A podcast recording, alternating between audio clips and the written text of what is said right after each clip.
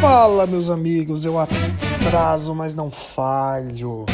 Caramba, essa semana foi uma correria, né? E hoje o programa tá quase com uma pauta livre, né? Quase que assim, nerdices aleatórias aí da minha vida.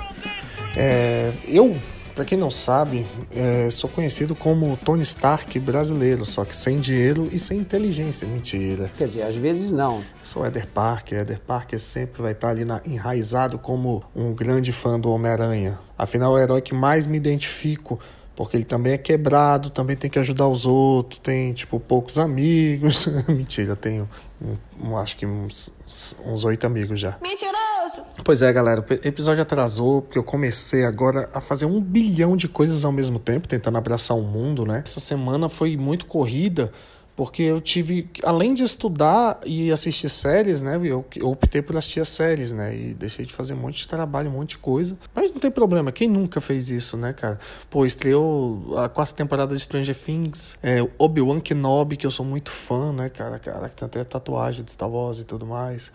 Cara, é, é, engraçado, né? Como que, que a gente cria as séries nas nossas cabeças, né? Nós que somos fãs, assim, eu acompanho já Star Wars há muito tempo e gosto muito, não sou tão fanático, apesar de ser fanático, né? Gostar muito, mas sou otimista, que a galera tem muita raiva, né? De tudo que é produzido, tudo que foi feito pela Disney antes das séries, né? Porque as séries agora tá começando a dar uma nova esperança. Olha aí, uma nova esperança.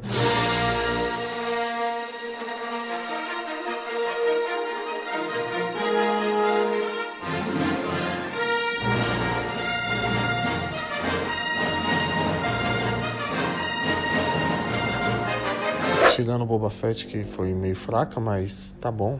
É um personagem que a gente gosta. A gente fica nessa correria, né, cara? São tantos streamers, né? Se a gente for ter dinheiro para assistir tudo que a gente quer, a gente não faz mais nada, né? A gente trabalha para isso.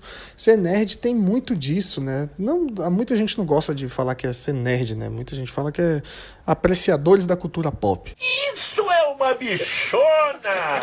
É uma coisa que custa dinheiro, né? Então, cara, tu pode ficar tranquilo. Se teu filho começar a querer jogar muito videogame, querer ler muitos quadrinhos, ver muitos filmes, muitas séries, você pode ficar tranquilo que ele não vai mexer com droga, não. Porque é caro. Ele não vai ser alcoólatra porque é caro. Ser nerd é caro. Você gostar de cultura pop. Você tem que ter dinheiro, cara. Os quadrinhos são caros, os livros são caros. Ter os streams para assistir é caro. Se você não. Até para ver de forma ilegal, tu, tu tem que ter uma internet boa, tu tem que ter um computador bom, tem que ter um monte de coisa. Então, assim assim, saibam valorizar aí teus filhos que gostam dessas coisas. E eles vão ter vários princípios. Tem uma frase muito bonita que o Batman falou uma vez, que é exatamente isso, sobre questão de, viol de assassinar, né? Pô, os heróis não matam. Se eu matar um assassino, a quantidade de assassinos vai continuar igual. Então são vários princípios que a gente aprende, né? Grandes poderes, grandes responsabilidades. A gente aprende a dividir no videogame, né? Jogar de dois, cara, ter paciência, trabalhar em equipe. A gente aprende tanta coisinha pequena, né, cara? E, e acaba que é tudo, as, as artes são todas interligadas, né? Você que aprecia uma série, você aprecia a trilha, você começa a ouvir a música, você começa a se ligar em roteiro, você começa a ver a forma que aquele diretor faz. E assim, tudo funciona. Tô com o interfone aqui, gente. Eu volto já, eu volto já. E atenção! Notícia de última hora. Interrompemos a nossa programação. Quando você tá vendo a cena, interrompe-se a programação do rádio. É o milagre do rádio, o milagre do cinema. Portanto, vem aí o sucesso do momento. O inacreditável, o irresistível, o insuperável, o inoxidável. Foi mal, pessoal. Tive que abrir a porta aqui. Acabou de chegar aqui minha família, meus filhos e tudo mais. E pois é, cara, eu tava falando aí desse do mundo nerd da cultura pop e tudo mais. E, e as culturas estão todas interligadas, né? A, as artes são, se completam e tudo mais. Ih, peraí que eu vou ter que lavar a louça. Já volto. Porra, Deus, a situação tá feia aqui, viu? É. Estamos usando papel higiênico dos dois lados. Agora sim, tanto se completa assim, porque eu realmente comecei pela música. Eu gosto muito da música, sou música há muitos anos. Quem não sabe, eu tocava nos Gonorantes, ainda toco. Porque, como eu tô em outro país, a banda tá parada.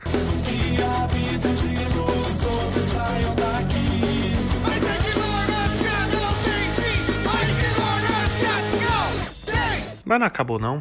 Pois é, teve uma vez uma história muito engraçada que aconteceu com a gente. A gente foi é, lançar nosso primeiro disco e convidamos bandas que a gente não sabia que não podia misturar os públicos, né? Porque podia dar confusão. Que foi o caso, que foi. A gente chamou o Autorama. Chega de tanta o Matanza. Não quero que me veja, não quero que me chame, não quero que me diga, não quero que reclame. Eu espero que você entenda bem.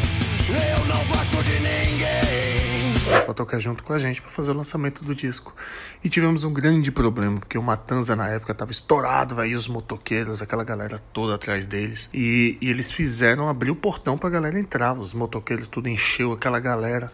Eu não sabia que ele já tinha tido banda com, o Gabriel do, do Autoramos e eles eram tretados. Eu nem sei se são tretados, mas eles não quis, quiseram nem sentar na mesma, no mesmo restaurante, também uma mesa na hora que a gente foi jantar antes do show e tudo mais. Eu sei que chegou um ponto que a gente tava tocando e um motoqueiro jogou uma lata de cerveja no, no bateu no meu peito. Pá, lata cheia.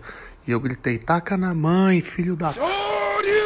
Aí de repente começou uma confusão, porque o pessoal do público do Gonorantes também, é, da, que era minha banda, que é minha banda, também é só retardado, só maluco, só gente muito fera, pessoa igual, igual a mim. Então começou uma confusão sinistra, uma pancadaria, gente voando, cabeçada no muro. Parecia, meu irmão, sei lá, tipo os trapalhões, quando.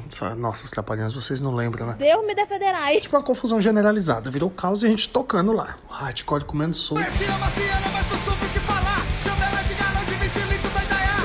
Fizemos o show, terminou, foi muito bom. A gente chamou até o, o Gabriel para cantar umas músicas com a gente. Tocamos as músicas do Little Quail.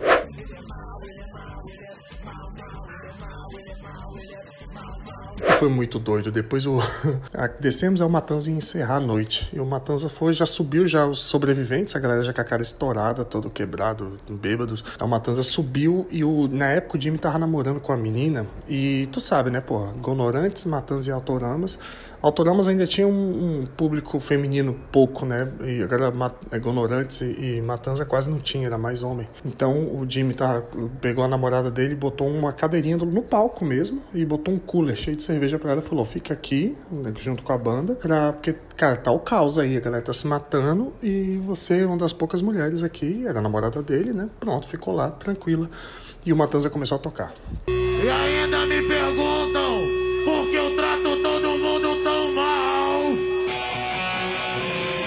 E eis que o produtor bêbado do Autoramas foi andando, foi andando, chegou no, no palco do lado da, da, namorada do Jimmy e já pegou no cabelo dela e veio chavecar no ouvido dela, velho. O Jimmy, gigantesco, foi andando devagarzinho em direção dele, pulou para cima dele, os seguranças vieram, separaram e a confusão e começou outra confusão generalizada, a galera brigando, pancadaria, murro, chapa nos peitos, voadora, gilete do Guilherme, fatality, brutality, friendship, caos total, velho.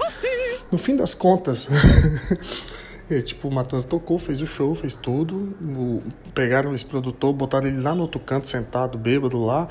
Foi o caos, mas foi ótimo. A gente vendeu todos os discos do Gonorantes, o primeiro disco do Gonorantes, vendeu tudo, vendeu camisa. A galera vendeu, foi, foi muito bom para as três bandas, cara. Porque juntou só o caos, só a confusão, só que rolou. A galera conseguiu tocar, não teve mortes, não teve roubos, não teve nada. Mas teve várias confusões engraçadas. Essa foi uma história muito boa. Espero que tu tenha gostado desse episódio meio que sem pauta aí, da cultura pop ao, ao hardcore. E é isso, galera. Semana que vem não atraso, prometo para vocês. Um cheiro na ricota, abraço nas costas, deixei cinco estrelinhas e recomenda para um amigo. Esse é o Eder Parker Show, mas vai, vai pra lá, vai!